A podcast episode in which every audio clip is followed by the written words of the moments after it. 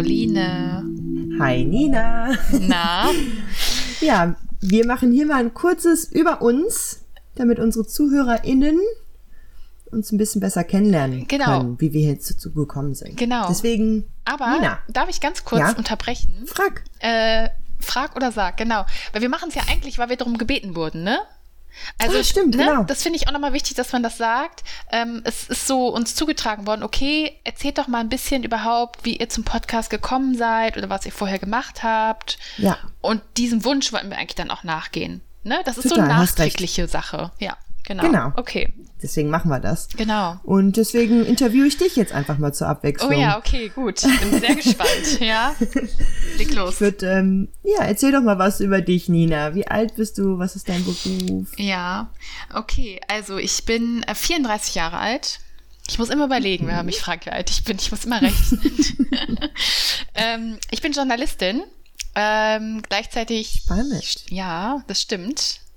Gleichzeitig äh, studiere ich Sozialarbeit, Sozialpädagogik, beziehungsweise ich bin fast fertig. Ich muss jetzt nur noch meine Abschlussarbeit schreiben. Oh, Nur noch. Mhm. Ja, Ähm, schaffst du. Dankeschön.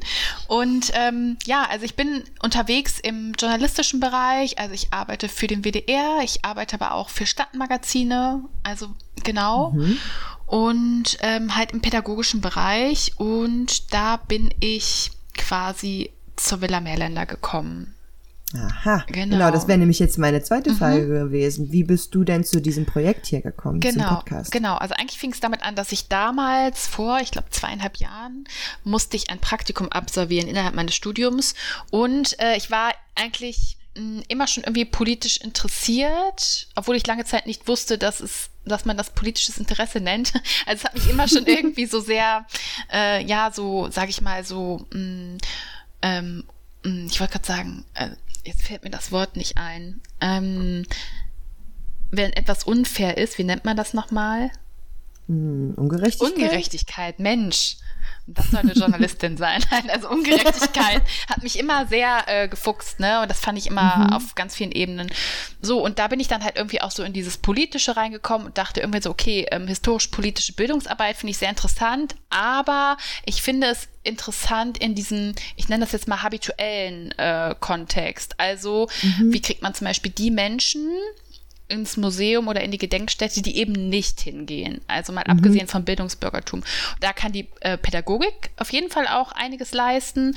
Und Ja. das war irgendwie so diese Idee. Genau. Und dann habe ich mein Praktikum äh, absolviert, was ein super, super spannendes Praktikum war in der Villa Meerländer.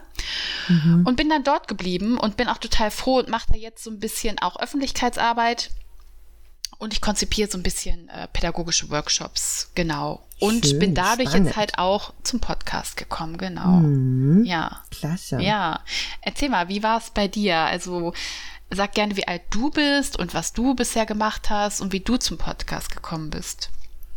Also ich bin 27, gerade noch so. Mhm. Und ähm, ich bin Erziehungswissenschaftlerin. Ich bin gerade fertig geworden mit meinem Master. Äh, und genau, ich habe bei mir auch über ganz viele Umwege eigentlich und ungeplant bin ich zu diesem Projekt gekommen. Ich habe ganz normal, ich habe mein Abi gemacht und dann habe ich äh, in Hamburg Sozialpädagogik studiert und Biologie im Zweifach-Bachelor. Das ist auch eine interessante Mhm. Wollte ich gerade Kombi sagen, ja. weil ich mich nicht entscheiden konnte. Aber dann bin ich doch bei den äh, Erziehungswissenschaften gelandet und wollte dann meinen Master machen in, in Münster. Habe ich dann auch. Ich wollte ihn eigentlich in Pädagogik der frühen Kindheit machen. Aber dann war ich bei einem Zeitzeuginnengespräch mit äh, Erna de Vries und das hat mich so beeindruckt, dass ich war so, okay, nein, ich mache was anderes.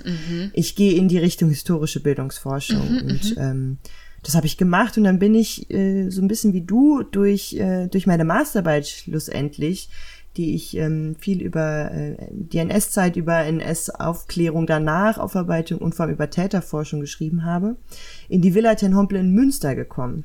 genau, und ja. äh, zu der werden wir auch noch gehen ähm, im Ende des Jahres. Da bin ich auch schon ganz gespannt auf die Folge. Und die Villa Ten Hompel in Münster, die hat mich so beeindruckt und die Arbeit, die die da machen.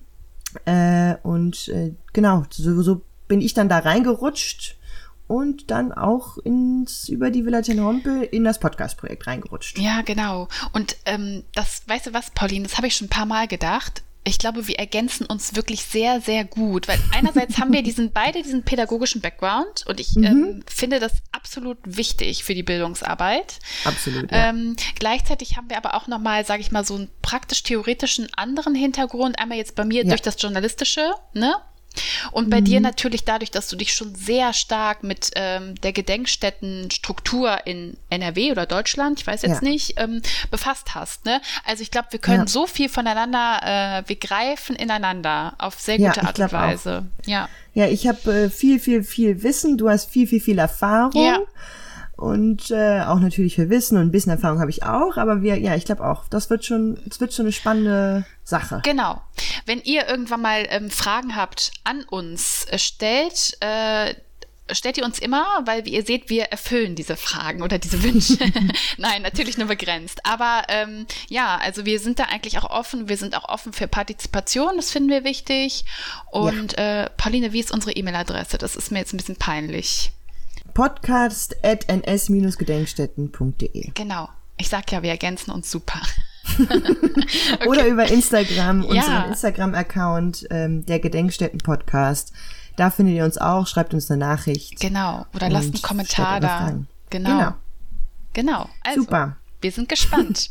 Viel Spaß, wenn ihr jetzt anfangt bei der ersten Folge und hoffentlich bleibt ihr dabei bis äh, zum Ende. Bis zur Folge 29, ganz genau. Bis zur Folge 29. Okay, bis dann. Ciao. Ciao.